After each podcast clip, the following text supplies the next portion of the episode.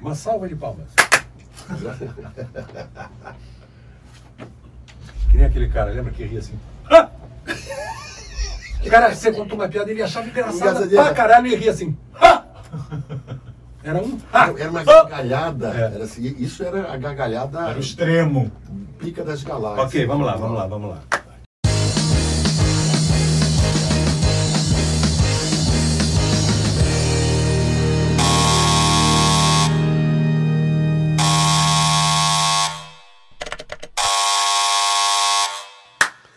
Tocou o terceiro sinal. Tá começando mais um Obscênicos. Obscênicos. Obscênicos. Obscênicos. Obscênicos é o nosso podcast de teatro. Eu sou o Gustavo Ottoni. Eu sou o Antônio Gonzalez. E lá dentro na nossa técnica tá o Sérgio D'Amico e o João Pedro D'Amico, produtores junto com a gente desse nosso podcast fantástico. Produção do LRS2, que é aqui onde a gente está gravando o nosso podcast, que você sabe é feito para quem gosta de teatro, feito para quem gosta dos aspectos de teatro, para quem quer fazer teatro. Né? Eu quero fazer teatro, então fica ligado no nosso podcast. E para você também que não gosta de teatro. Porque quem sabe você ouvindo a gente vai se interessar, nossa, o que, que esses malucos estão falando aí, né? Que coisa é essa? Bom, é, hoje o Antônio Gonzalez, eu tenho o prazer enorme, nós temos o prazer enorme de receber aqui uma das grandes figuras do teatro Brasileiro contemporâneo. brasileiro contemporâneo que adentrou pelo nosso salão, o nosso Rafael Souza Ribeiro, nosso querido Rafuda. Rafuda, olha, é um prazer assim gigantesco ter você aqui, né? Você só vem aqui a engrandecer, a laurear o nosso. Prazer meu, obrigado. É, Muito feliz de estar aqui com vocês para a gente bater um papo. A gente chamou o Rafuda porque a, a gente vai ter daqui a pouco o nosso histórias do tea- histórias do teatro. Dos teatros. História dos, Dos teatros. teatros. É, hoje a gente vai contar a história do Teatro Glaucio Rocha, mas daqui a pouco eu vou falar sobre isso. É, o Rafuda, ele vem falar sobre a questão do teatro do Rio de Janeiro, a questão do teatro do negro, a questão do teatro LGBTQI e todos os aspectos que envolvem essa produção que está bastante quente no cenário teatral carioca e acho que no Brasil inteiro, né, Rafuda? Sim, acho que no Brasil inteiro. É de, de uns cinco anos para cá, é, cada vez mais as pessoas querem contar suas histórias. Né? Então, essa, essa, essa febre, essa vontade de falar e de ocupar o palco é no Brasil inteiro. Maravilha. Então, olha só, eu acho que já podemos começar com o nosso História dos Teatros.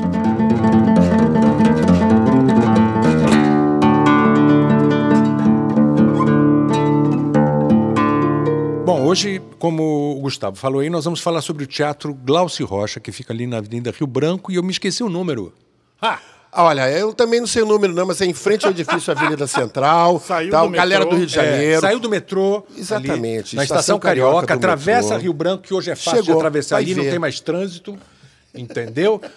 Tranquilão, você atravessa, vai direto. Vai dar de cara com o Teatro Glaucio Isso. Rocha. O Teatro Glaucio Rocha, ele surgiu num prédio onde funcionava o Cine Parisiense, Sim. que era um, um- um cinema que fazia muito sucesso, mas começou a perder eh, público para os cinemas novos que construídos ali na, na, na Cinelândia. Odeon, Paté e outros. Ou Paté, não sei se é Paté. Mas eu falo- sempre falei Cine Paté. Enfim, É, O, o Paté, o Paté. Exatamente. E como ele ficava mais perto da Presidente Vargas ali, ele ficou longe daqueles cinemas ali que atraíam o grande público, começou a perder importância, ficou abandonado durante um tempo. E aí o Serviço Nacional de Teatro, por- quer dizer, o movimento teatral carioca No, no final dos anos 50. Isso. No final dos anos Tava- 50 havia uma demanda do movimento teatral dos atores que, ter um espaço público. de teatro que não existia. Não, existia não teatro existia. público. Foi o primeiro O teatro, primeiro teatro federal público, federal e Brasil. público do país. Né? Eles constru... Aquele prédio tinha oito chamava-se. Teatro Nacional de Comédia. Exatamente, Porque que era um havia uma- essa companhia, uma companhia ah, subvencionada, inclusive, pelo governo, É. eh, que tinha essa necessidade de ocupar espaços e, e de tornar. Havia já nessa época uma demanda de, de popularização do teatro, de formação de Isso. público. Então, aqueles atores, eh, Paulo Goulart, estava nessa, Glauci Rocha. É, o primeiro elenco, quer dizer, a, a- a estreia se deu em, 1960, exatamente. Com, com, duas peças de Machado Nelson, de Assis. Machado de Assis. Não consultes médico e lição, e lição de, botânica. de, botânica. Lição de botânica, eu dirigi lição de botânica né, lá na, no Museu da Vida. que é, São duas peças de um ato do, do Machado, Machado de Assis. Assis. E também com o Boca de Ouro, do Nelson Olha. Rodrigues né? Que por também eu também eu tive a oportunidade de fazer o Boca de Ouro no Teatro Dulcina lá nos anos 80 e tal, tal, tal. Então essas duas peças são que inauguram a, a, a temporada, inauguram o Teatro Nacional de Comédia ainda. Esse era o nome, nome, do teatro. Teatro Nacional de teatro Comédia. Teatro Nacional de Comédia. E olha que, que, que coisa curiosa assim a diferença, né? Da importância que teve esse teatro na sua inauguração. Ele contou com a presença do Clóvis Salgado, que era o ministro da Educação e Cultura. Exatamente. Olha na época. Entendeu? Exatamente. Do, do, do, era o Juscelino Kubitschek, o, era, exatamente. O, o, presidente. O Juscelino Kubitschek foi que dá, a, a, em 1958, ele dá a autorização para que o governo comprasse aquele prédio que pertencia ao Banco do Brasil, para que comprasse aquele prédio para funcionar não só no térreo o Teatro Nacional de Comédia, e o prédio inteiro para servir para o SNT, o Serviço Nacional de Teatro. E é então inaugurado em 1960 esse teatro que é o primeiro teatro público do Brasil, é. não é? E, e mais tarde, se não me engano, em, é em 78, não, 73. 73 ele em virou 73, ele ele por uma por uma Não, mentira.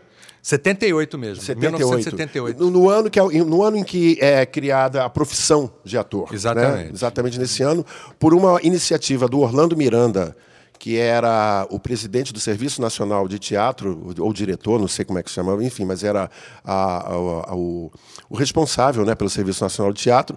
Ele, ele faz essa homenagem a Glauci Rocha, que tinha falecido, Ela faleceu em 71. Em 71 né? E como ela também fazia parte dessa companhia e era uma... ela, ela estava na primeira na, na, na, na primeira na primeira montagem ela junto com Paulo Goulart, Sebastião Vasconcelos. Exatamente. Ela estava nessas montagens da, das pecinhas curtas do Machado. Exatamente, é. exatamente.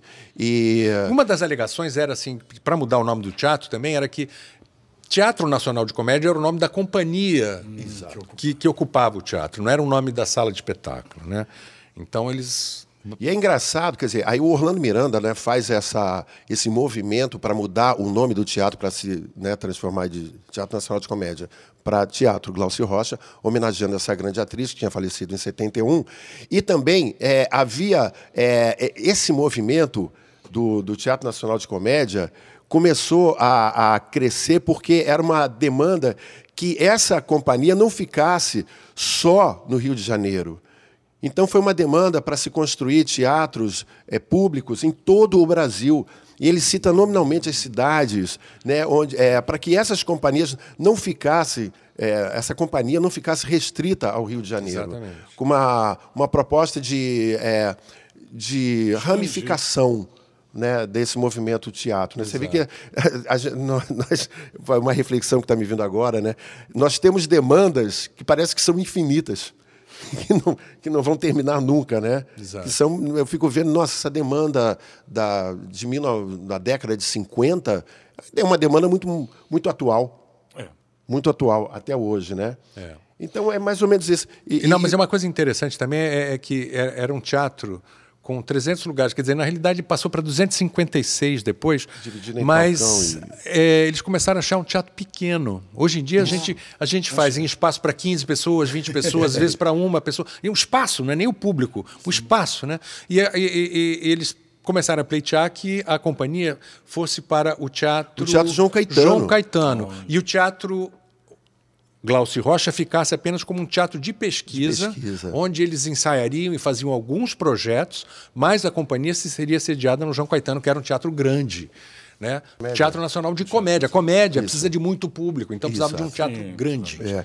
Né? Eu tenho aqui uma foto, cara, da, dos primórdios do teatro Glauci Rocha, ainda como Teatro Nacional de Comédia, quando ainda nem existiam aqueles que chamavam de brise soleil, que é aquela coisa que para amenizar um pouco, né, que construíram depois na fachada. É. Que tem uma, gente, Não, é uma nós coisa estamos inaugurando no pod... o primeiro podcast com descrição visual. Descrição visual. Entendeu? Descrição pictórica. É. Olha que Rafuda, Rafuda, você está presenciando um momento histórico. Eu vou fechar os aqui no nosso obscênico. Exatamente. Igual aos ouvintes. Eu vou fechar os olhos. Não, eu vou passar a mão na foto, eu vou passar a mão na foto. Porque, o que, que vocês vão descrever. É. Para ver se eu percebo Exatamente. É, exatamente. Escreve bem que depois eu confiro é. na foto. Ah, beleza.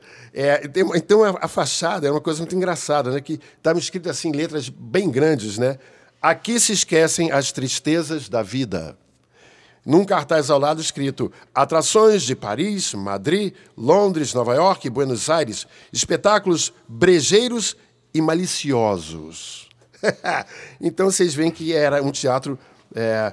Ah, sim. Ainda estava escrito assim: preços de cinema. Exatamente. é.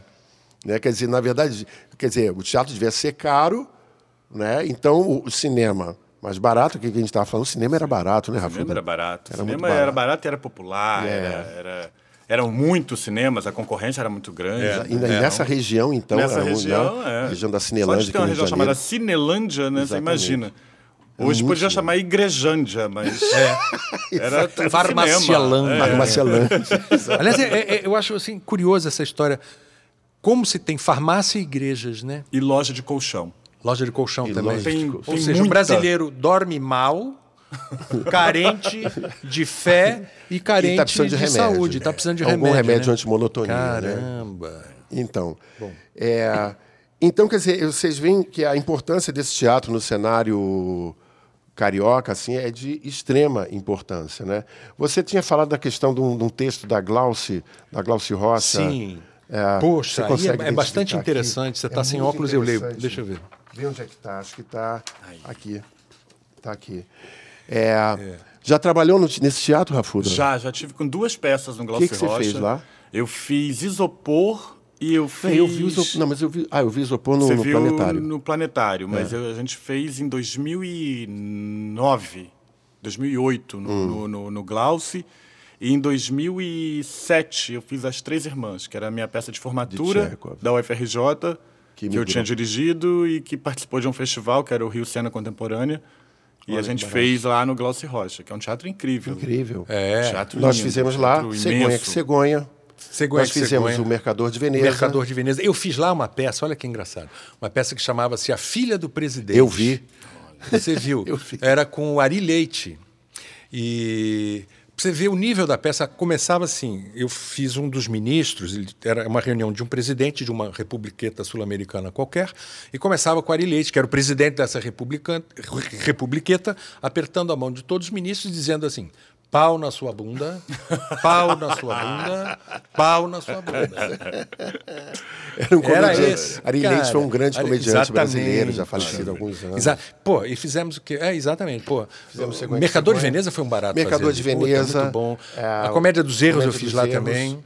É, eu cheguei a fazer lá Sherazade, Rainha do Saara, a Geração Trianon, também cheguei a fazer lá. Pô, é isso, exatamente. É, é uma Geração Trianon. é, As Três Irmãs, quando eu fiz lá, o cenário se resumia a 700 quilos de sal grosso no chão. Você tá louco. E Não aí, tinha mal olhada. Chegamos, não tinha mal olhada, era uma peça protegida. E nós chegamos lá no Glauci Rocha para fazer.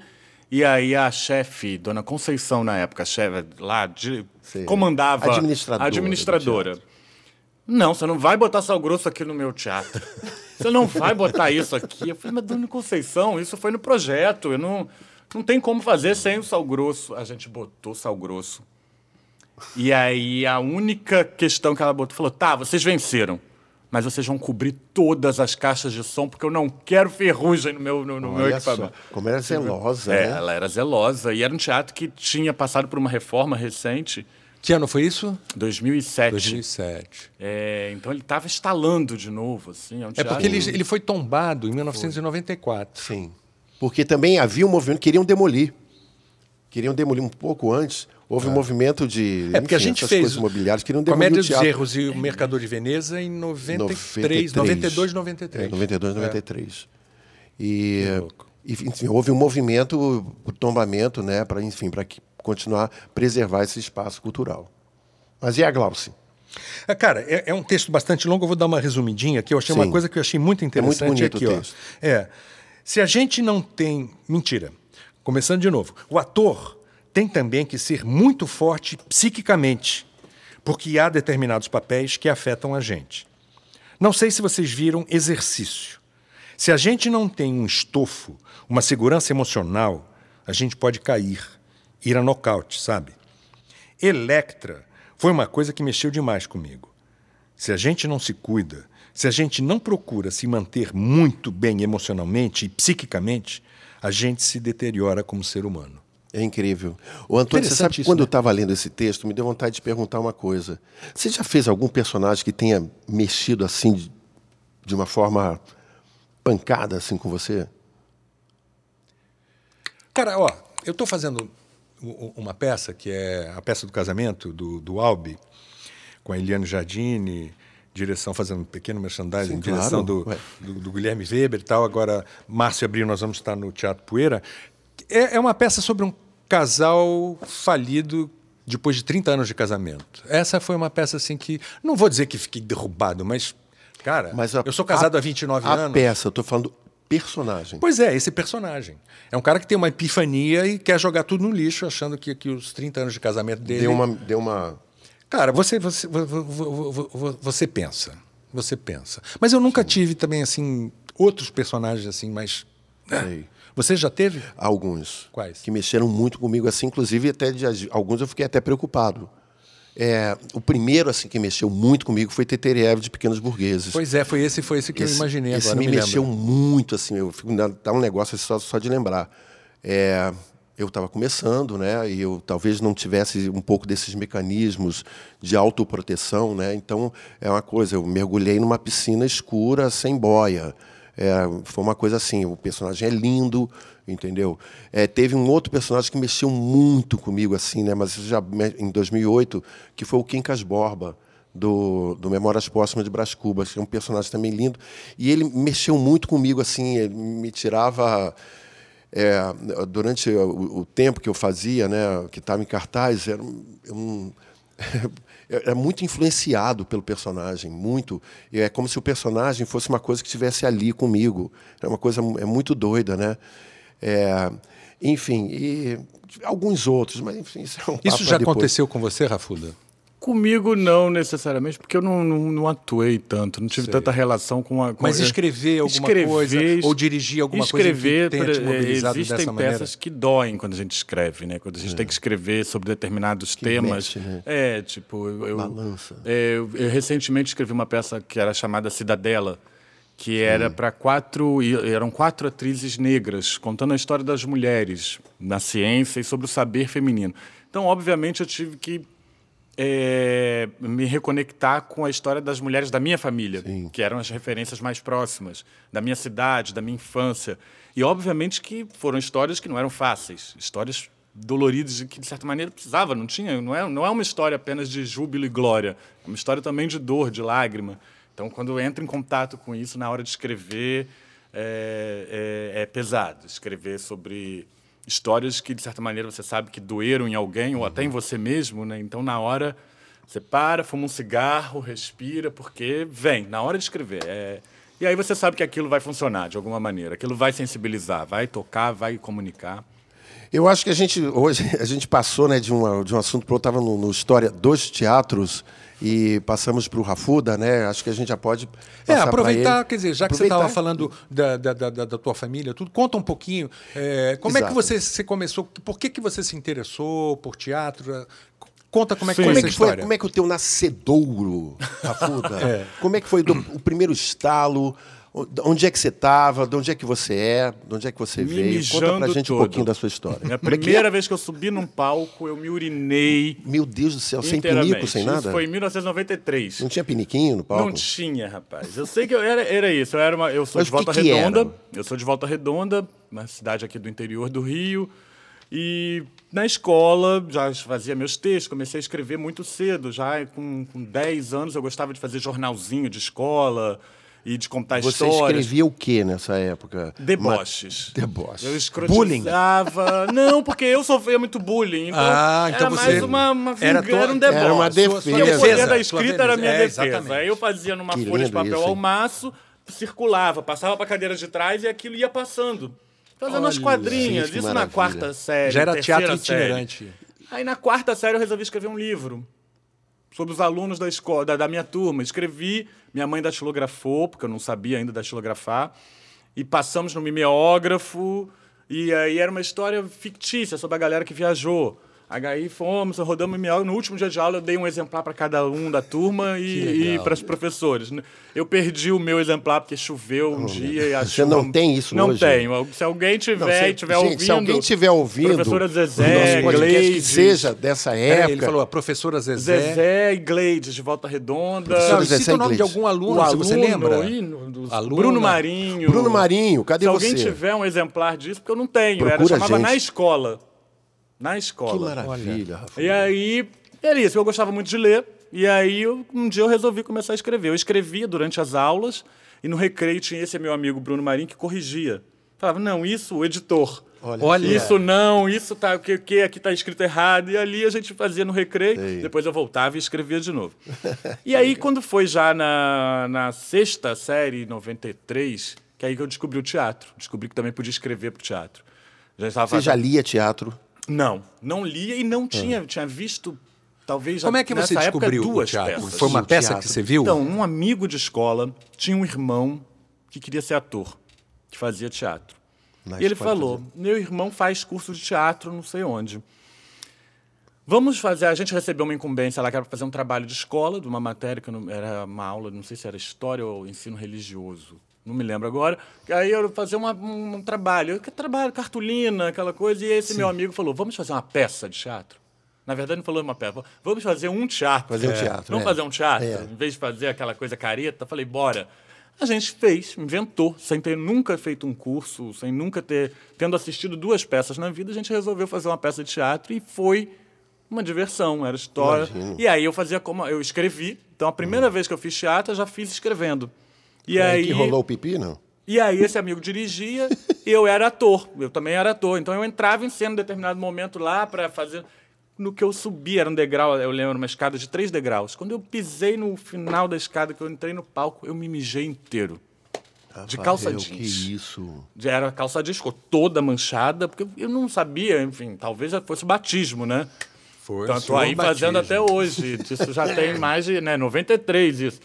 E aí eu comecei a entender que eu podia, que eu queria também escrever e contar histórias daquela maneira para o teatro.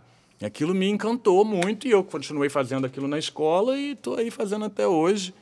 E aí fui entendendo cada vez mais o que era o teatro. Porque Volta Redonda era uma cidade que não tinha. te- Tem teatros em Volta Redonda, né? A gente tem Teatro Gacemes em Volta Eu Redonda. já fiz peça lá, né? É, nós temos o Teatro Gacemes, que foi reformado agora, e tem o, o Cine 9 de Abril, que também às vezes virava teatro, mas é uma estrutura mais de cinema. Mas não tinha teatro, nem na escola, nem nos. Então, eu vi, eu talvez eu tenha visto, de- durante essa época, três peças, quatro em Volta Redonda. E eu comecei a. Eu falei, não, eu quero continuar fazendo isso. E aí me mudei para o Rio. Veio E para continuar a fazer teatro mesmo. Uma eu vocação vim para assim. sobreviver, na verdade, porque em Volta Redonda Você veio com a cara eu não ia coragem? funcionar muito, não. Eu vim com 17 anos para fazer faculdade de letras, porque era Você facu- chegou a fazer letras? Cheguei E a fazer no, no, no fundão, na UFRJ, Na UFRJ. porque eu queria fazer um vestibular para alguma coisa relacionada à palavra. Uhum. Então eu não quis fazer para teatro, porque eu falei, não, para ator não, eu não, não sou muito disso. Vou fazer um vestibular para jornalismo. Mas aí a concorrência era muito alta, eu falei, também vou fazer um para letras. porque letras eu acho que eu passo, não menosprezando o curso, mas é porque tem mais vagas. Sei. E eu falei, letras eu vou bem. E aí o que eu passei foi letras. Não passei para jornalismo, passei para letras. Vim com 17 anos, morava em Niterói, atravessava a ponte todo dia de manhã para fazer aula de letras. Quantos anos você ficou na faculdade de letras? Oito meses. Período dos. Depois que aprendeu a escrever, imagina, então pronto. eu era fascinado por português, por literatura. Eu fiz português. É, É, como português leitor, você lê desde ter idade, né? Eu fiz português e literatura, então eu era fascinado por aquilo. Eu adorava fazer análise sintática, morfologia. Sim. Eu gostava disso, eu sabia fazer, eu era exímio nisso, queria escrever, queria ler. Cheguei na faculdade de letras, fui estudar latim, grego, antigo. Rafael. E aí, a aula de português era uma loucura, era, uma, era a, a, aula de linguística, a história da formação da língua. Eu, com 17 anos, doido para fazer análise sintática. e aí, no mesmo período, nesse intervalo hum. em que eu já estava dentro da UFRJ, eu descobri que tinha um curso de direção teatral. É que aí tá lá Também até na hoje, UFRJ, né? na UFRJ. Que é um curso que fica na Praia Vermelha, no campus uhum. da Praia Vermelha. Letras era no fundão? Letras no fundão. Uhum.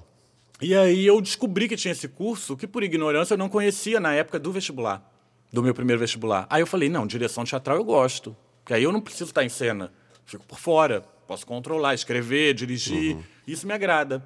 E a prova de habilidade específica era interessante, era apresentar uma proposta de encenação, falar sobre uns textos e e aí eu tranquei a faculdade de letras em outubro. Eu comecei em abril, tranquei em outubro. Comecei no, no início do ano, tranquei em outubro. Estudei mais um pouquinho, fiz outro vestibular para direção teatral, fiz habilidade específica, passei e entrei lá na faculdade de, direção teatral no ano 2000. Você fez direto em quatro anos? Ou Não, eu fiz em seis anos. Em seis eu anos. terminei em 2006 e colei grau em 2019.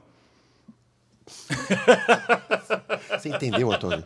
Você entendeu essa matemática? Foi difícil fazer essa Você cola. Entendeu, JP? Aquela cola de arroz, né, de farinha. O Sérgio D'Amico ele ligou o computador lá na casa do cachorro, lá no aquário, para ele tentar achar um software para calcular.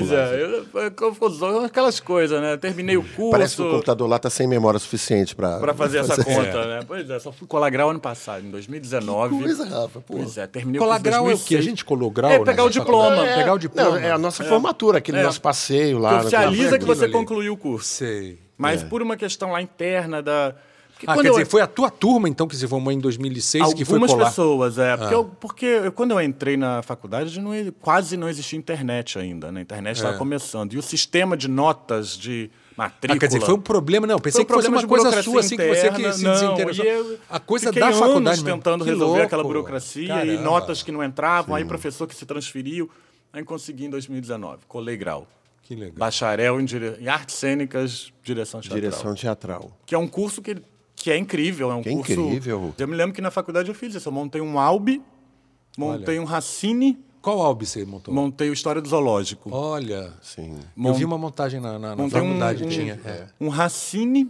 Olha. Seja Berenice, de 1670. Vou montar, vou montar um Ah, que loucura. Cara, que doideira, com Paula bicho. Valente, fazendo com a Paulinha Valente. a Rainha Morena. Paula Valente é uma das suas atrizes. É minha parceira de preferidas, vida. Né? Paula já são é.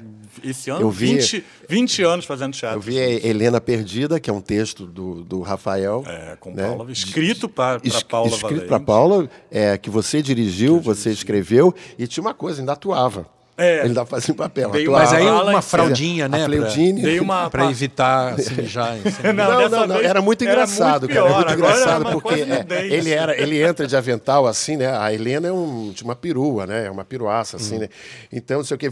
Fledine, era Blandini, Blandini. Blandini, Blandini. Blandini. Mascarada. Aí vem, vem Blandini com avental, não sei o quê. Quando Blandini vira de costas, assim, tá sem casa, parece a bunda. Porque eu não ia fazer como, como eu não ia fazer isso. Mas quando a gente estreou, a Paula estava grávida de sete meses. Sim. E aí os objetos, eu não conseguia pegar um negócio no chão, com aquela barriga. Ah, por isso que entrou, E aí nos ensaios eu falava assim, não, eu te dou aqui. Aí ela, mas como vai ser na hora? Eu falei, depois a gente eu pensa. É, o dramaturgo. Aí uma hora eu falei, é. Paulo, eu vou entrar e te dar as coisas na mão. Aí virou um personagem. Já é. era citada no essa, texto. Essa, essa coisa do autor, né, Rafa? É, o, o autor é aquele cara que ele aproveita tudo, né? É. Ele aproveita tudo. Eu, tem um episódio que, eu, que eu passei com, com o Rafael. Exatamente. o episódio com o Rafael. É. Eu fui fazer o Alienista lá em Além Paraíba. Para, Paraíba do Paraíba Sul. Do Sul Paraíba, Paraíba do, do Sul. Sul. E fomos lá e tal, fizemos um espetáculo lindo, né? Foi tudo bacana. Ficamos numa, numa posada também super interessante, super bacana. E a gente depois queria tomar uma cerveja né? Depois do espetáculo. Sim. Aí tem um lugar, gente descobriu um lugar lá que, era o lugar que bombava, né? A Praça Yasser Arafat. Praça Yasser Arafat. Tem estátua, Tem de Yasser Arafat, Arafat lá em, praça. em Além Paraíba. Em, em, Paraíba, do Paraíba do Sul. Paraíba do Sul. Uma cidade Olha. incrível, incrível. É, aí, aí acabamos, não sei o quê. A gente, o nosso ônibus era sete horas da manhã, oito horas. Por aí. Uma coisa assim, né? Estamos indo lá, tipo, duas. A gente, e tinha um ônibus, acho que era às três, era uma coisa assim. Não, acho que era o contrário. O nosso, tinha um, o nosso ônibus era às três da tarde e tinha um que a gente descobriu que era às sete. Rapaz, exatamente, exatamente. E aí era um domingo. Era um domingo. Você queria voltar, falou, É. pô, vamos É. quatro da manhã? Ai, foi você que deu a ideia. Foi eu? Foi você que deu a ideia. A gente voltando, a gente voltando para a posada, ele falou assim: vamos embora agora. Então, Pegar o ônibus das sete? Pegando pelo nome das sete, isso era três horas da manhã. Isso A aí. gente já cheio de cerveja, né, cara? isso aí. Aí eu, aí eu fico assim, eu, por que não? Por que não? Tem bar Cara, aberto ainda, e não, né? E, e a, a posada só tinha um funcionário que era a dona, aquela senhora, uma senhora gentilíssima. Que antes da gente sair falou, eu vou deixar encostado o portão É. e vocês entram, porque eu já vou estar dormindo quando vocês voltarem. Exatamente. Aí deixou. Resultado, nós chegamos lá, entramos, né, né, sorrateiramente, pegamos as coisas do quarto. E como é que eu ia pagar? Aí o que eu fiz? Deixei um cheque. Deixei um cheque. Como é que a gente vai para a rodoviária? Aí, a gente, aí entramos no, de na, um na coisa da administração, então, aí começamos a catar no caderninho. Caderneta. Numa caderneta, cara. Achamos o negócio de um táxi, chamamos um táxi e fomos para a rodoviária, tipo três e meia da manhã. Três Por horas aí, da manhã, é, três é. horas, três e meia da manhã. Na, na, na rodoviária de Paraíba do Sul, não tinha absolutamente nada. Nada, aberto. N- Vivalma, não havia Vivalma. Nada. Eu, eu me lembro do cachorro. Tinha um cachorro. Tinha um cachorro.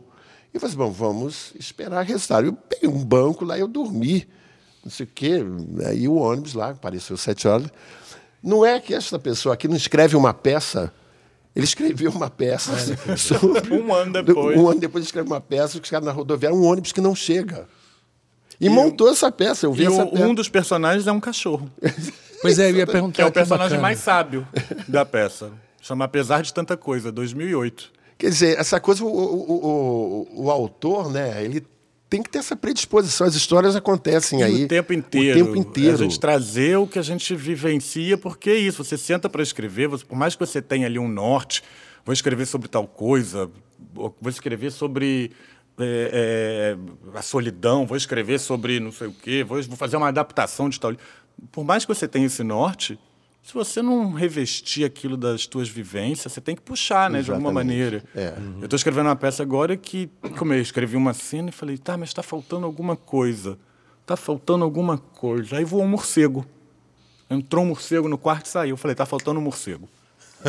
Botei o morcego na cena. Ah, o casal, o casal tá conversando, tá uma discussão de casal. Eu falo, mas pô, isso toda peça, essa discussão é meio. A minha tem que ter alguma coisa um morcego. diferente, né? Maravilha. Aí entrou o morcego, então eles discutem com uma nuvem de morcegos em cima deles. Então, Essa questão da, da, da, da representatividade, da, da, da identidade, identidade da, de, de fortalecimento das identidades, da identidade do negro, do, do LG LGBTQI, enfim, de tudo do, da, da galera trans. Você traz isso, isso é uma marca muito forte no teu trabalho. Pelo menos agora você tem trabalhado, feito sucessivos trabalhos né, nessa linha. Você, o que você tem para falar para a gente um pouco sobre isso? Eu acho que assim, tem a ver com a minha história. Basicamente, tem a ver com a minha origem, né, de uma cidade do interior, de uma família operária, de uma família pobre, é, de uma família é, mista, racialmente mista, mas com uma Miscigenada. miscigenada, mas com pessoas negras, com pessoas que nunca foram ao teatro. É, e eu sempre gostei das histórias. É, eu gosto das histórias. Um dia a gente faz um Então- podcast só com as histórias da tua família, é, que as são histórias da minha família, da minha Isso é cidade. outro- isso é uma outra É, as histórias da minha família, da minha cidade, né? E eu sempre me, eu me torno um contador de histórias, né? Porque eu grande escrevo teatro, eu escrevo é, é, cinema, televisão, eu escrevo, mas contando histórias. É isso que eu gosto. Eu gosto de ouvir, mas gosto muito de contar. E eu escrevo, eu, eu conto muitas das vezes escrevendo. Mas acho que isso, é, é, quando eu escrevo e sento para escrever, é isso que vem. Inegavelmente eu sou, eu tenho essa origem, eu tenho essa cara, essa pele, essa história. E então, é, sou um autor que traz essas vivências, essas narrativas que, que, de certa maneira, muitos outros escritores também contêm em si, no país inteiro, um país como esse. Só que nós não conhecemos.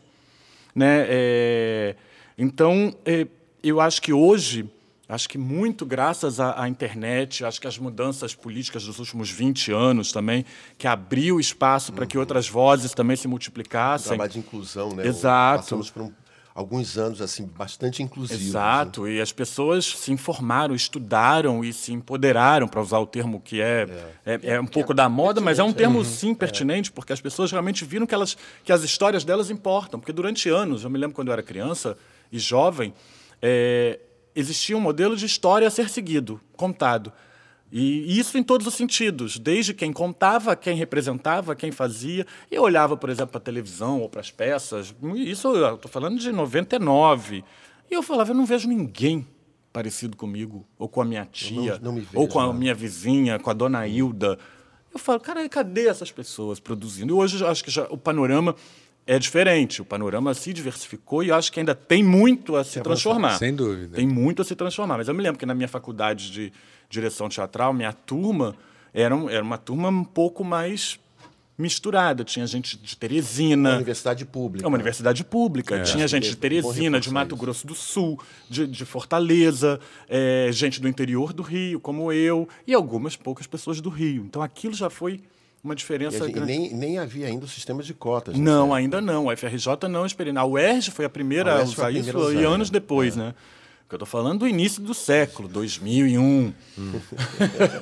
não, não, é o nosso. Não, não é o de você, é o mas é isso também, é. né? 39 anos já, já, já estamos velha. Não é isso, mas tem, é. tem essa vivência. E eu acho que a questão hoje em dia que a gente vê é que é, os espaços, eu sempre pensava isso, eu preciso dos espaços, eu preciso entrar lá naquela bolha, eu preciso estar em tal teatro, eu preciso dessa pauta, eu preciso do edital. O que hoje, isso há 10, 15 anos atrás, o que hoje eu percebo é que assim, não, eu preciso criar outro espaço.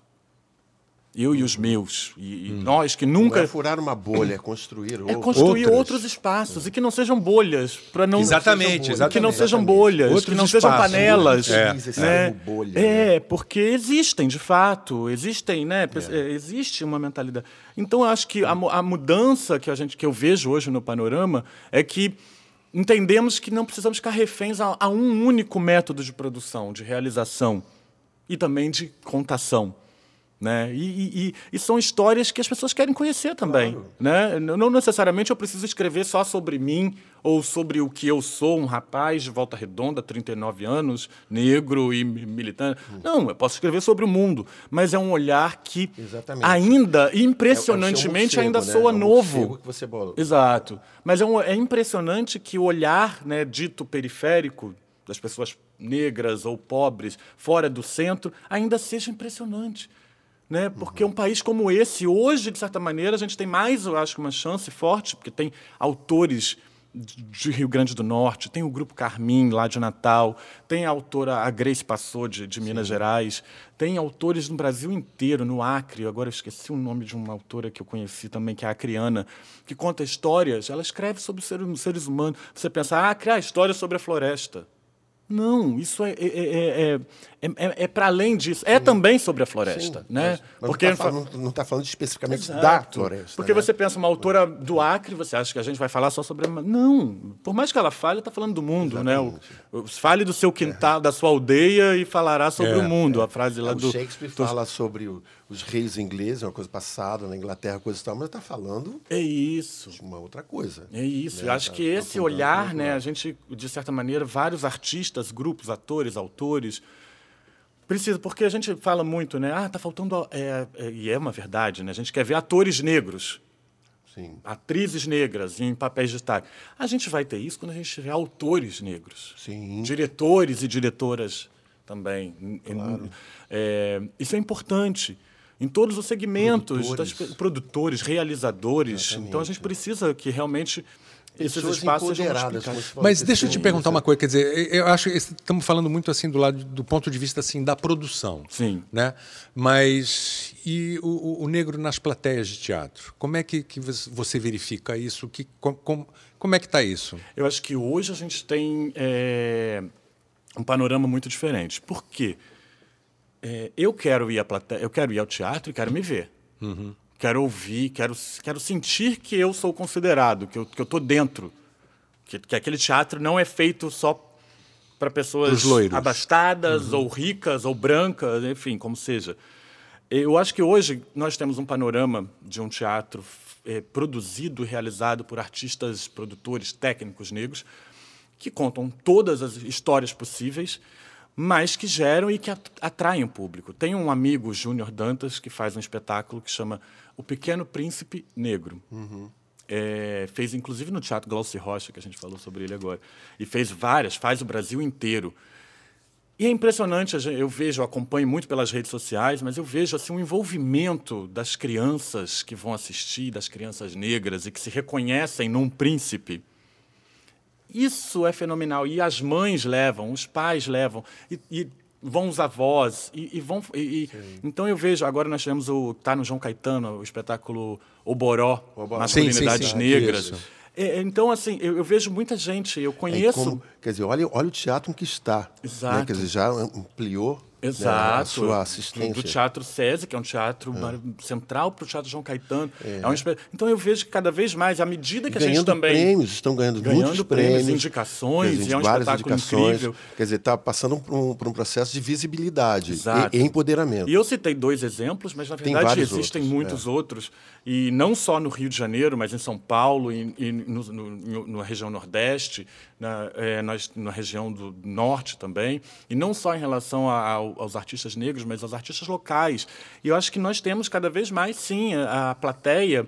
Hoje eu vou ao teatro e eu vejo uma plateia mais diversificada. É claro que há, teatro, há espetáculos e espetáculos. E há preço também, e né? há preços e preços isso, também. Isso, e... Mas eu, Muda, acho que, assim? eu, acho que, eu acho que não é nem só a questão do preço, porque ah. é uma questão mesmo do, do, do, do que você da quer temática.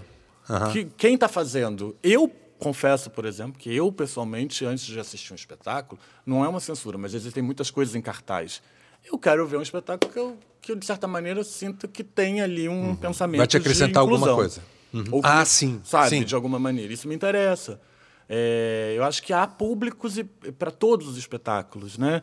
Mas eu vejo que quanto mais tem histórias que, de certa maneira, me tocam, ou são narrativas que eu ainda não conheço, porque isso também me interessa, né? Uhum. É, isso, isso faz com que eu vi, isso eu estou dizendo por mim, mas eu acho que é de uma maneira geral. Acho que o público quer, o público quer se ver. Claro. O público quer ouvir histórias, é. né, de pontos de vistas. É, é, a gente sempre vê, né, tipo, tem o, a patroa e a empregada. A gente quer ver a empregada Sim, e a patroa é, em é. outro. A gente quer, é. quer inverter um pouco as narrativas tradicionais.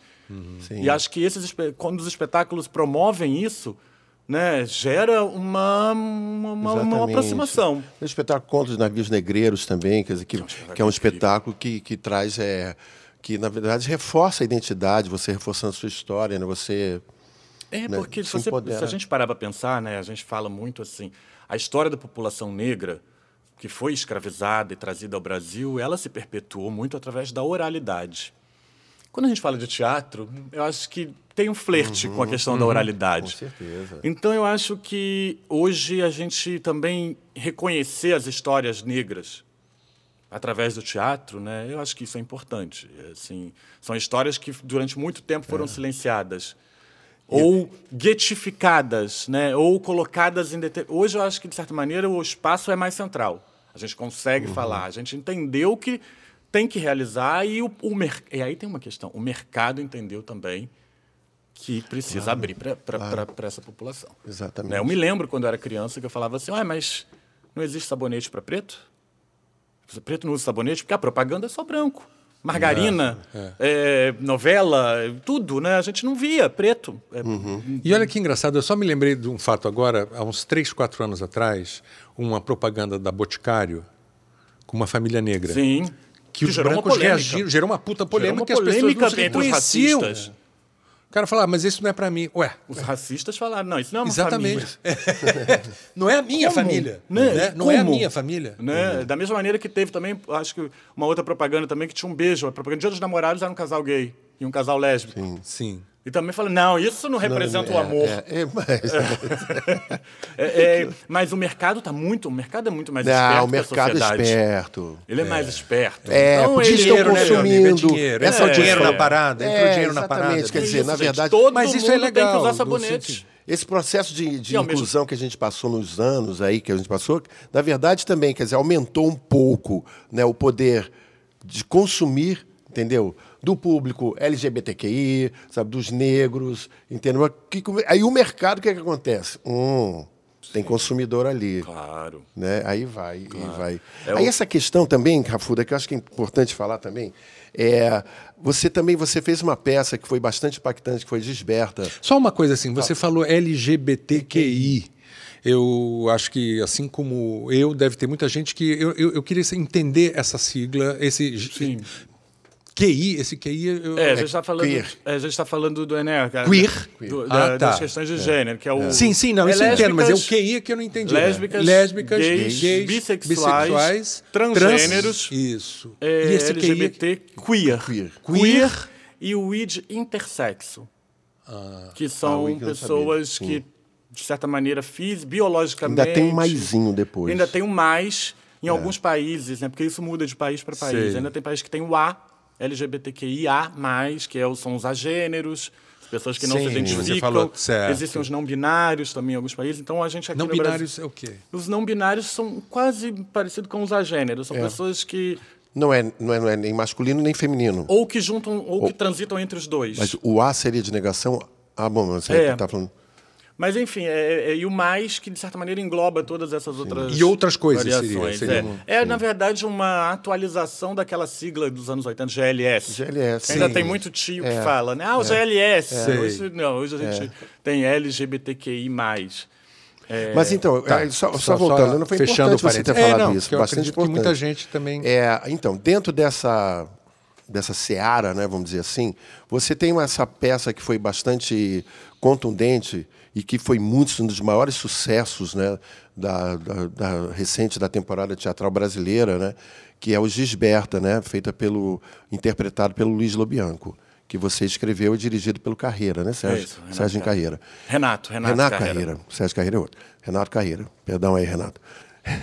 é, então, quer dizer, é, qual foi, como é que foi essa história da Gisberta? Conta pra gente, como é que, como é que chegou, como é que você, como autor, chegou nessa história e conta um pouco essa história desse processo, não só de você escrever, como também de toda essa trajetória dessa peça de grande sucesso e tão importante nessa, nesse cenário atual nosso. É, a Gisberta foi um trabalho que foi muito importante fazer, eu, eu tenho uma memória é, é um espetáculo que está até hoje vivo na minha memória, assim, forte. A Gisberta é uma transexual, foi uma transexual brasileira que morou em Portugal durante 25 anos e fez muito sucesso morando na cidade do Porto e entrou numa espiral de decadência, é, perdeu os o empregos. Que ela fazia? Ela era cantora, cantora, trabalhava na noite como uhum. cantora, dubladora. Em algum momento da vida dela, ela começou, ela ficou doente, contraiu o, o, o HIV, HIV, e a partir dali se tornou uma dependente de heroína. E ela sai de uma vida de glamour da noite para ir morar num edifício abandonado, um prédio em construção, uma construção parada, na cidade do Porto, morando numa barraca de lona. E a Gisberta, nessa barraca de lona, ela conhece uns adolescentes, isso, isso foi em 2006. É, uns adolescentes que eram de uma instituição é, católica que cuidava de menores órfãos ou delinquentes, não sei o quê, mas esses menores tinham trânsito, eles saíam, iam para esse prédio e tiveram ali alguma relação. E o que aconteceu é que a Gisberta foi torturada durante sete dias e assassinada por esses 14 adolescentes. E é uma história que é muito conhecida no Porto, uhum. na cidade do Porto. É uma cidade, uma história pouco conhecida no Brasil, na verdade, e ela é de São Paulo. E tem, a, a, tem uma música que se chama Balada de Gisberta, que a Maria Bethânia canta, que é uma composição de, do Pedro Abrunhosa, um compositor português, uhum. que conta a história de Gisberta. E o Luiz Lobianco ouviu a música, quis entender do que se trata, descobriu a história de Gisberta resolveu fazer um espetáculo para contar essa história, porque essa história ainda não tinha sido contada aqui no Brasil. E ele me convidou para escrever o texto. Nós fizemos uma pesquisa de cinco meses. É, entramos em contato com a família da Gisberta, que ainda mora em São Paulo, com pessoas que conviveram com ela em Portugal, fãs e colegas e outras artistas da época, jornalistas de Portugal. E falamos, temos que contar essa história. Essa história precisa ser conhecida, porque a gente precisa falar sobre tolerância e a gente precisa falar sobre essa mulher que viveu, que era uma brasileira e que, em Portugal, ela, é, ela é uma referência. A partir do assassinato dela, a, as leis de Portugal toda se transformaram, transformaram. para proteger a população trans, e principalmente as imigrantes. Então, é, a gente falou, precisa contar essa história no Brasil. O Brasil é o país que mais mata uhum. transexuais uhum. no mundo e é o país que mais consome pornografia envolvendo transexuais. Que é um país contraditório. Muito contraditório. Né? Um país que a gente sabe muito bem o que, que é. Eu estou tentando ainda entender. Falamos, vamos falar sobre Gisberta, vamos. Começamos a desenvolver a pesquisa, levantamos um material imenso e falei, vamos contar essa história. Mas vamos contar a história pelo ponto de vista que a gente está aprendendo, pelas pessoas que conviveram com ela. Então a gente não vai falar, não é a Gisberta. Ela não aparece. Ela não aparece. Né? Nós falamos, vamos falar sobre a ausência, uma peça sobre a saudade. E o Luiz Lobianco ele faz durante a estrutura do texto, ele conta sobre a vida da Gisberta por pela voz de vários outros personagens. É... E era isso, era uma peça para a gente falar sobre gênero, sobre violência, mas sobre tolerância, sobre aceitação. Para a gente né, não, não, não precisa, não, não tem que repetir isso. E a peça ficou um ano em cartaz aqui no Rio, fizemos Brasília, fizemos outras cidades. São Paulo também fez? São Paulo não chegamos a fazer, ainda. Ainda, por E favor. fizemos até que um ano depois estreamos lá em, em, em, BH, em, Belo Horizonte. Vocês foram a Portugal também? Fomos a Portugal, Foi... fizemos no Porto. Foi, com a presença de amigas Nossa, da, da Gisberta. Que coisa impactante. Fãs da Gisberta. Foi uma loucura. Né? E que estavam, tipo, esperaram no final e, e nossa, foi é isso, é a história Sim. dela. É ela, muito obrigado. Eu pude lembrar de tudo e foi, foi muito Impactante. emocionante. E jovens também que não que só ouvem falar ah, a história da Gisbete, e que foram assistir a peça porque queriam saber que história era essa. Porque Quer dizer, tem uma, jovens... uma epifania dessa é, né, de fazer esse Portugal. E, e fizemos em Lisboa lado. também. Em Lisboa também. Em Lisboa também. E em BH? O que, que em aconteceu? BH foi, foi, foi um movimento importante que surgiu de é, contrariedade à peça. É um movimento liderado por uma, é, como é o nome da Transveste, uma associação de lá, que questionou o fato de um espetáculo sobre a temática trans, com uma personagem que é um ícone transexual, não ser realizado por um artista trans, sendo já o Luiz Lobianco um ator cisgênero. Uhum. Essa era uma das questões. A outra questão é por que não há pessoas trans na equipe? Né? Não há nenhum artista ou técnico trans nessa equipe. Uhum. E a terceira questão que era colocada é por que nós, transexuais, também não estamos no palco do CCBB. E precisa um artista cisgênero para contar a nossa história. Tinha um enfrentamento aí institucional também. Exato, exato. E era um mês da visibilidade trans, janeiro. Janeiro é o mês da visibilidade trans. Aliás, agora dia 29 de janeiro, se não me engano, é o dia que se celebra a visibilidade trans. Aniversário do meu pai, quem diria. Ó.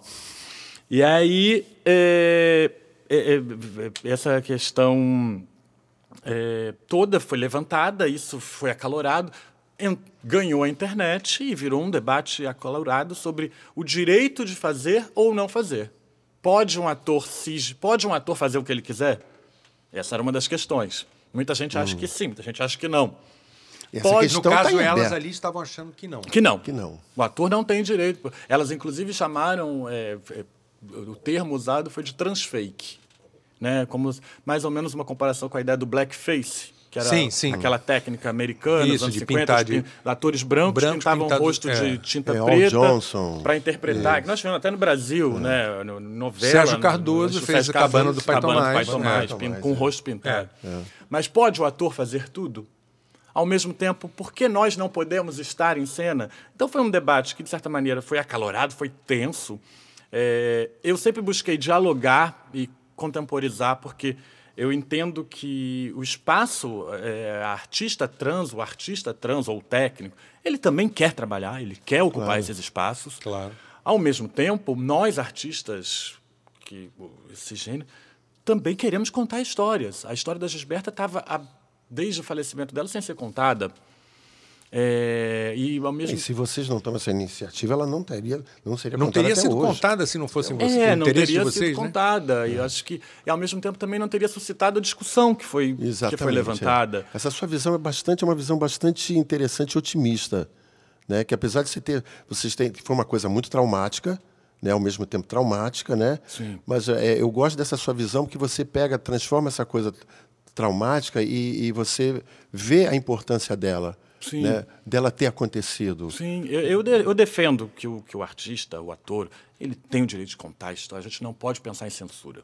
A gente não pode achar que, que existem lugares inacessíveis ou, ou que, que, que a gente não pode tocar. O artista precisa avançar. A arte, a arte faz o mundo Não para, não avançar. pode parar, é uma- Exato. A a arte e a máquina não vai ciência. parar. Né? São duas É. coisas que não podem encontrar barreiras. O pensamento- Porque senão a gente é. dança. Exato. Né? Exato. E a gente está constantemente ameaçado, Ameaçado. disso. Então a gente não pode parar. Agora, eu entendo também que a gente precisa avançar na direção de É. incluir pessoas.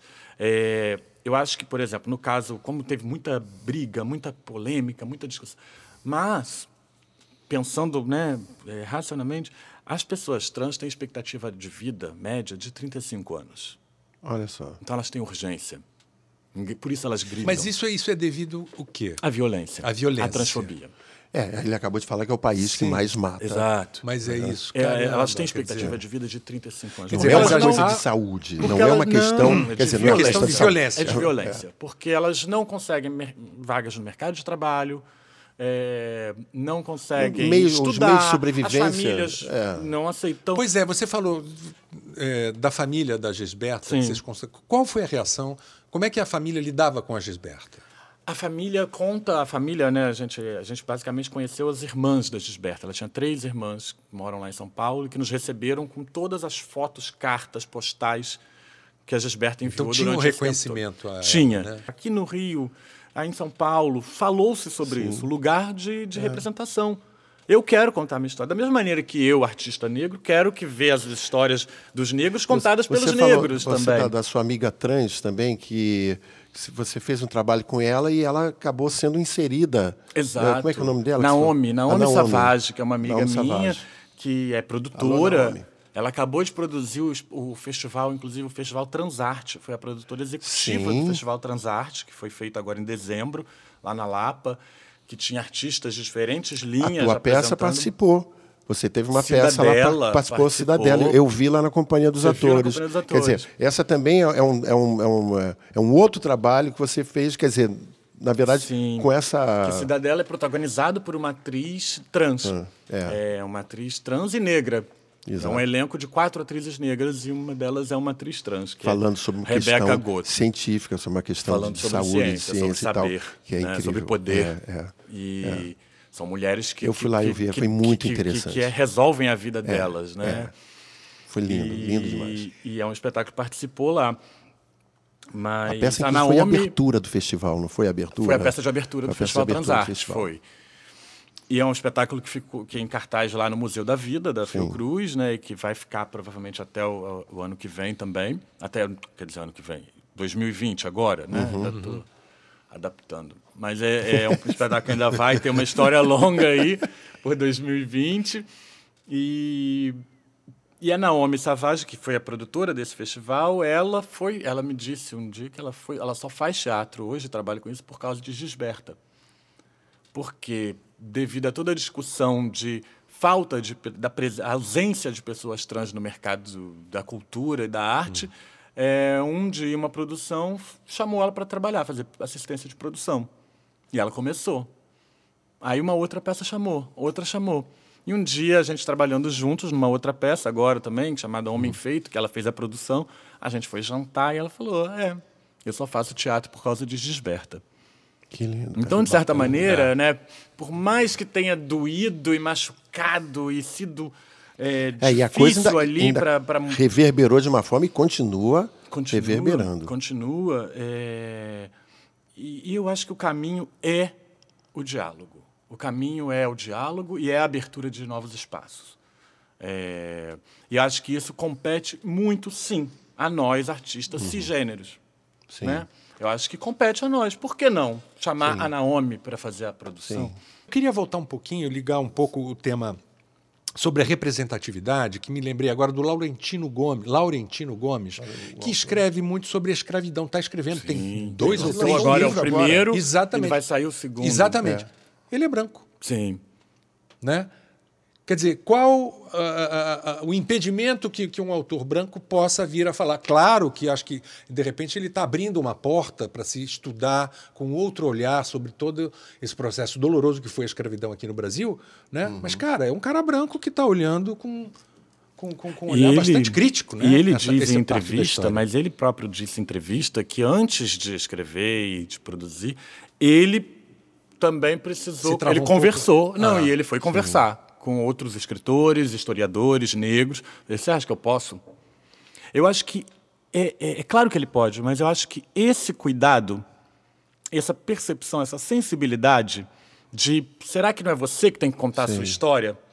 Eu acho que não também é, nós podemos é o diálogo, é o diálogo. Exato, tá é o diálogo, é, exatamente. é o diálogo. É conversar. Eu acho que essa percepção é, é, ela faz a diferença, sabe? Sensibilidade. Né? Exato. Sim. Acho que isso é importante. Acho que, que porque, de certa maneira, né, isso agora ampliando um pouco a discussão, o poder de narrativa está há 500 anos na mão de um mesmo Exatamente. grupo. Exatamente. Que grupo é esse? Um grupo de elite, um grupo que estuda, um grupo que é branco, Exato. um grupo que é homem, homem, um grupo que é hétero, um grupo que é cisgênero, um grupo que é cristão. Um grupo que tem poder. Um grupo que tem poder econômico. aquisitivo, político, Exato. econômico. Exato. Está, o poder de narrativa, isso e todas as narrativas, não digo nem só nas artes, está na mão desse grupo. É.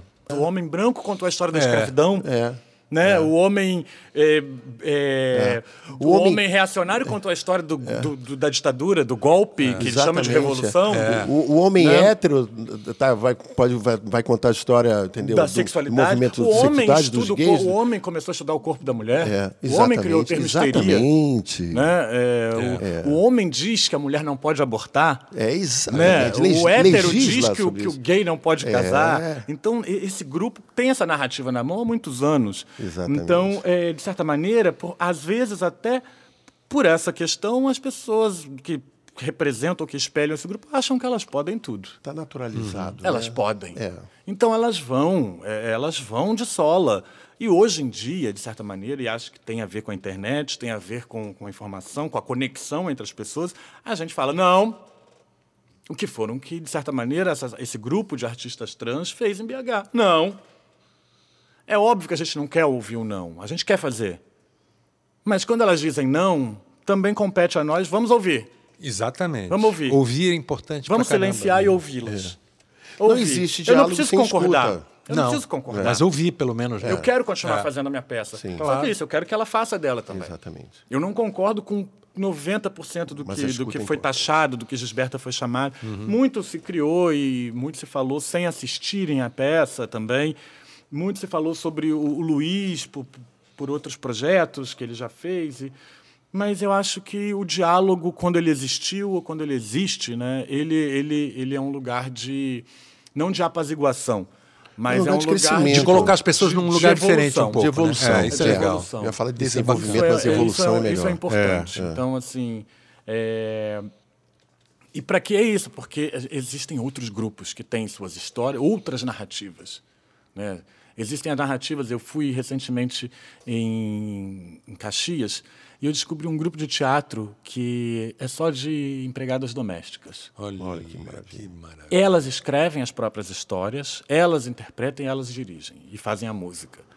É uma narrativa que, que a gente não conhece. Não conhece. Não conhece. Né? O, o... É. E aí, Ou são conhece outras narrativas. por uma perspectiva muito estreita. É, mas assim, não, mas Sim. a delas não. A gente conhece é. de, de, olhando. De um, né? de, de um do olhar... lugar de patrão. Se você nunca foi empregado doméstica, você não conhece. É, sei, exatamente. É só elas que conhecem. É, só elas que conhecem. É só elas que conhecem. Por olhar isso de cima para baixo. Teve aquele né? filme Que Horas Ela Volta. Sim. Da, da, da, é, anos atrás.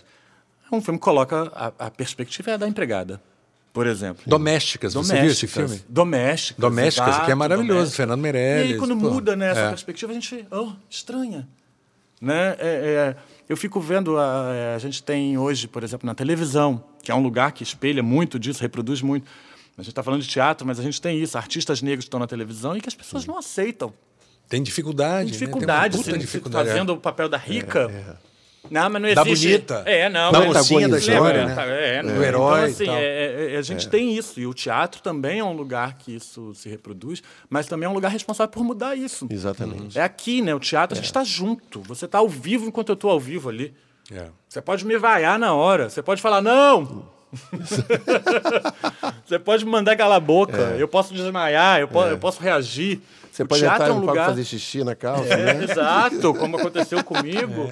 Não, e Mas- não tem, num certo sentido, assim, não tem mentira, cara, porque eu tô aqui e você tá aí. Isso. Entendeu? Não tem nada entre a gente, não tem efeito. Não cara, tem. são dois seres humanos que estão ali, frente a É frente. isso, o relógio tá passando Teatro é- pra mim igual tá passando pra você. Exatamente. É, Isso é do caralho, O teatro isso é é, muito é bom. potente. Eu acho que é isso. É, Gisberta, de certa maneira, reacendeu esse lugar, de me, fa a- me fazer perceber que o teatro é um campo político, sim. Exatamente. Ainda. Ele é, E vai ele ser é o lugar muito, da- muito, muito, do muito. trânsito, da troca, do questionamento, da, da, da, da- da- da- das vozes, da multiplicidade, da riqueza, da, de, de, de pluralidade, mais que riqueza, né? Pluralidade é o teatro. É mais legal essa Né? palavra do que riqueza. É né? muito mais legal, é plural, né? É, exatamente. é um lugar para todos. Contempla, contempla todas as facetas, É, né? todos os é, lugares, é isso. todos os ângulos. É isso. Citando Chekhov, né, é perturbar o presente para arquitetar o futuro. Exatamente. né? Se a gente pensar que, que o teatro negro vem se organizando desde o início do século, de- né, de- de- que se fo- fomentou ainda mais ali a partir da década de 40, 50, temos o teatro experimental do negro. Isso. É, temos aí grandes precursores e A gente tem uma batalhadores. história, Tem uma história. tem uma história bastante Exato. importante nesse sentido. E que a plateia, a plateia negra vai assistir, porque é isso, você se sente representada, mas a plateia também branca também precisa estar ali, precisa ouvir. Eu, a gente está falando de diálogo, É lógico. é isso É. também, né? Então, assim, eu não tenho um temor de que a gente fale só para os iguais, mas ainda precisa haver esse espaço de, de, de, de empatia mesmo, de mudar esse ponto de vista. Né? Porque, ah, ah, mas é uma peça só sobre né, o Contos Negreiros. Contos Negreiros, ah, mas isso não é minha. Não me atinge. Não me não me atinge. não- claro que não. te atinge. Claro. Como não? Oh. Né? De certa maneira. E ao mesmo tempo é isso. Ah, quando a gente vê lá um, um Chekhov, né? Ah, mas o Chekhov não tem, né? Não tem personagem Negro, é, né? negro no Chekhov. Não né? tem. Moscou, Rússia, não tem. Fizeram um Chekhov agora na- na- em Londres, uma adaptação de As Três Irmãs, se passa na Nigéria, na Guerra Civil de 1970. Olha só. Três Irmãs, que Moscou é a paz. E como, então, de certa maneira, a gente também repensar É. o teatro historicamente branco para poder Uhum. falar sobre questões que são universais. Questões universais, quer dizer, nesse sentido, quer dizer, você não pode ter um Cristo negro, Sim. um Cristo trans, Hum, hum, exato. entendeu? Essa confusão toda que bota um Cristo gay, entendeu? Por quê? Por que, por que não?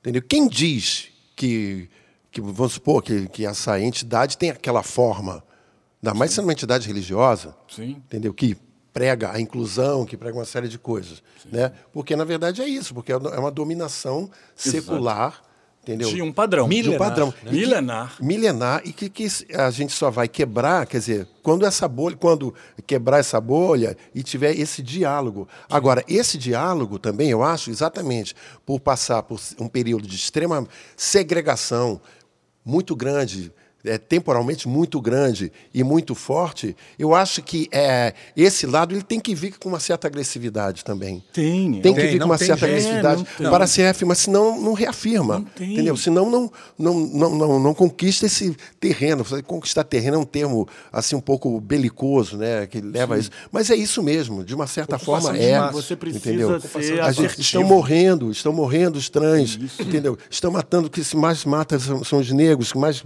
morrem na, na, Jovens, na guerra jovens urbana. negros, entendeu? na guerra- no Rio A de Janeiro. tem que- é, então, na verdade, essa reação ela tem que vir é, na mesma potência.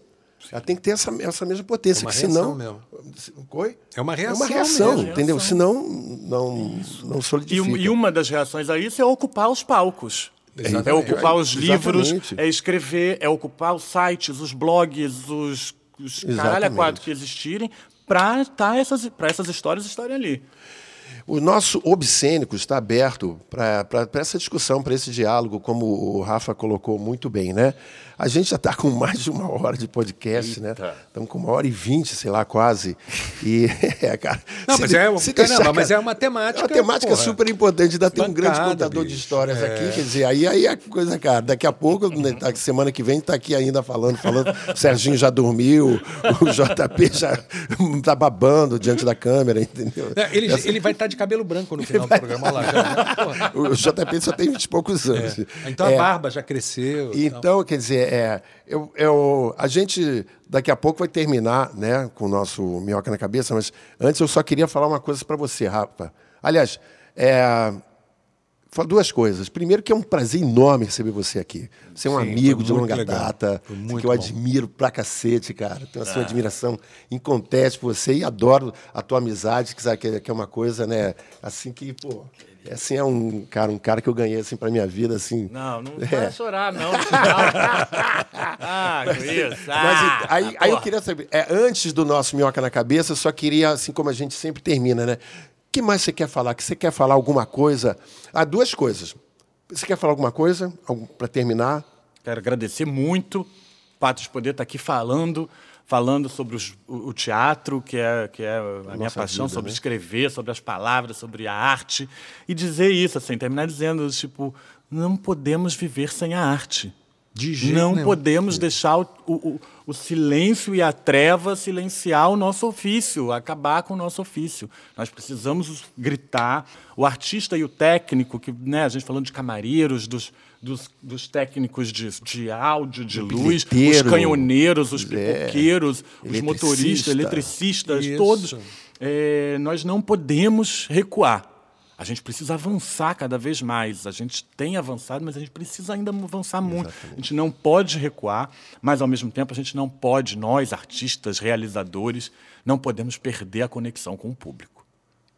A gente Sim. não pode perder Concordo as pessoas. Mil por cento. A gente tem que fazer, a gente faz junto. O, uhum. o Aristóteles fala: para que exista o teatro, são fundamentais duas coisas: uma pessoa no palco, uma pessoa na plateia. Não falou exatamente com é. essas palavras, mas é isso. Mas é isso, nem com essa voz, claro. também não falou nem com, essa, voz. Falava grego, não falou nem é. português, falou em grego. mas, é só, mas é isso. Então, é, é, o artista, a gente está aqui, a gente quer falar, mas para ser ouvido. Exatamente. Claro. Tem que comunicar, né? E saber ouvir. Tem que comunicar e saber ouvir. É, é, é, mão dupla. Então, assim, não se encastelar, porque a gente precisa de apoio. Gente, claro. O artista não pode ser odiado. Claro, o artista não. é um farol. É. Né? Mas é isso, precisa pegar a mão do público e falar: prazer, é. Rafael, Gustavo. Isso. É isso. Perdeu então, isso. Então, a, a, pergunta final hum. é: o que, que você gostaria de estar fazendo agora em teatro? Se você pudesse, tivesse todas as condições ideais, dinheiro, local, pá, tudo. O que, que você queria fazer agora? No teatro? Eu acho que eu estou fazendo o que eu gostaria, sabia? Nesse momento. Maravilha de resposta. Maravilha de resposta. Olha só, vamos. É, o nosso minhoca na cabeça de hoje. Bom, primeiro vamos à vinheta. Vai entrar no ar agora o nosso minhoca na cabeça de hoje.